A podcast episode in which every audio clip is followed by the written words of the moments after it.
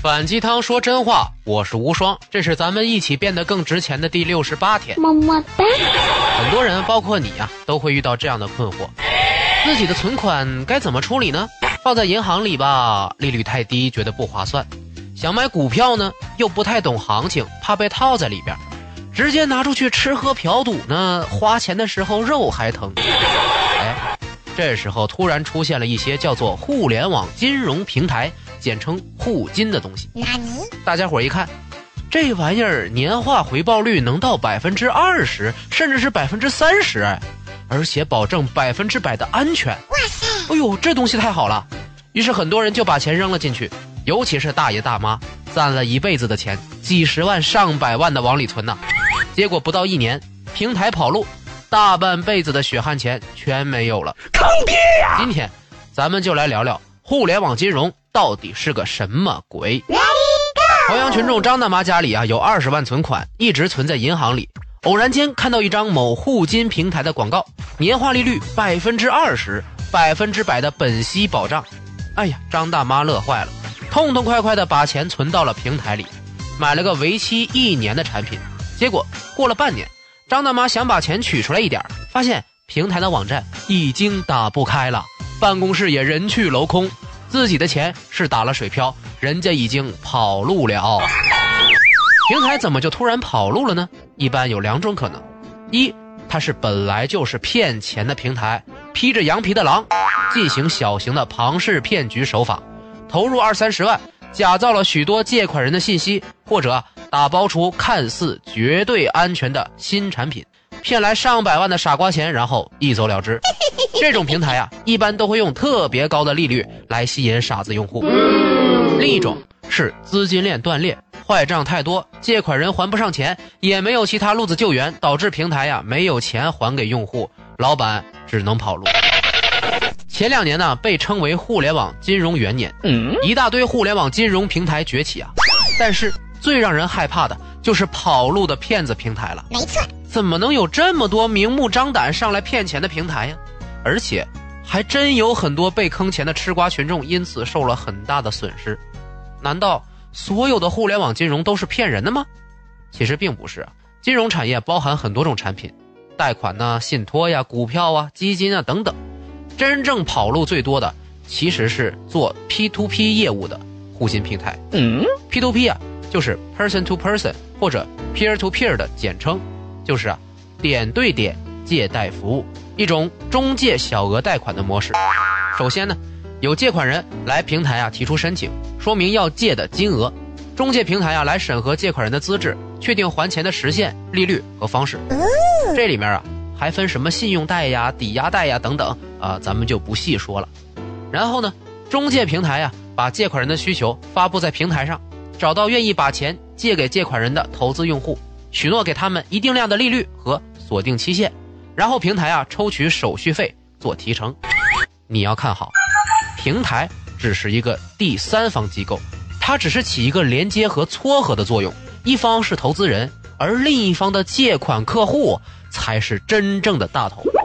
正常的第三方借贷平台，一定是要对借款客户进行筛选的，因为平台能不能赚钱，主要就是看这些借款人能不能还上钱，所以他们才叫客户。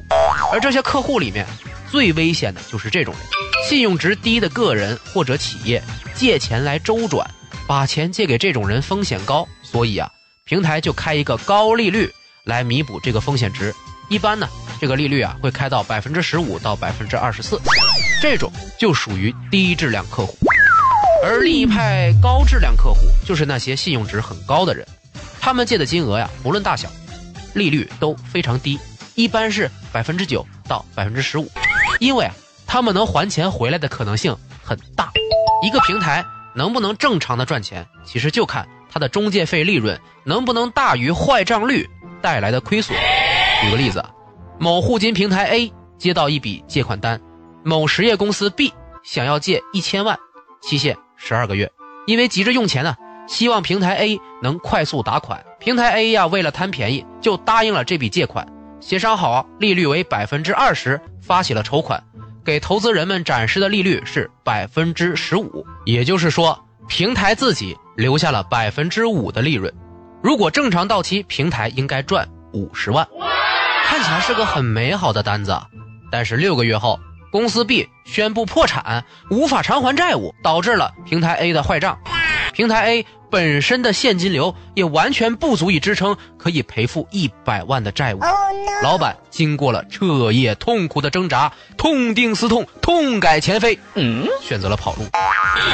所以啊，好的第三方金融平台比拼的不是谁筹款快，谁集资多。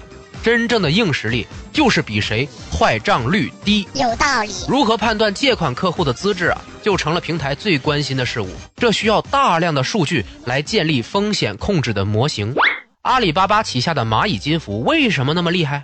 就是因为阿里集团有海量的数据，可以把用户的资产呐、消费呀、职业呀、身份证明等综合起来，建立起一个大型的信用体系。就是大家在支付宝上看到的芝麻信用、蚂蚁借呗和蚂蚁花呗的用户啊，就是平台的借款客户，而支付宝和余额宝的存款就是巨大的资金池，把钱存在里面的人就是投资用户。蚂蚁金服就是目前国内最大也最有实力的第三方互联网金融平台，所以它的估值才能高达七百亿美元呢。真正能有实力做好互联网金融业务的，除了像传统银行、阿里系。腾讯系这样有庞大的用户数据以及巨型资金池的企业，只剩下那些为数不多的已经有十来年经验的老互金平台了。可是啊，也真的有居心特别叵测的大团体，用这样的手段来欺诈群众，这些就是真正的败类公司。这种现象并不少见，都是一些大型实业集团通过建立子公司运营一个 P2P 平台来进行集资活动，从而来补贴自己旗下的其他企业。并且给自己的高管发巨额的工资，坑爹呀！这些公司会给自己的公司和高管们做非常漂亮的包装，装成很有实力的样子，来骗取更多的投资以供己用，而不是真的借给有需求的客户。这些人的下场可想而知啊，自然是接受法律的制裁。可惜那些倒霉的投资人，自己的血汗钱能不能回来，还是个未知数啊。所以，当你在选择投资让钱升值的时候，一定要确保。你的钱的动向，尤其是借由他人之手来进行投资活动的时候，再三的和自己确认，你真的愿意相信那些陌生人来保管你的钱吗？你能识别出哪些平台是真的靠谱的吗？P.S. 一下，我在二零一五年选择金融平台进行投资的时候啊，就发现了现在已经被查封的一个叫做易租宝的公司，这上面的投资回报率不正常的高。大概在百分之十五到百分之二十五的范围，即便他们的宣传做得很好，但是这个危险的利率明显就是有问题，所以我没有投。没过多久，易租宝就被查封了。优秀是一种习惯，才华是一种情怀。你会选择互联网金融平台进行投资吗？分享出去，让别人看到你身价的变化吧。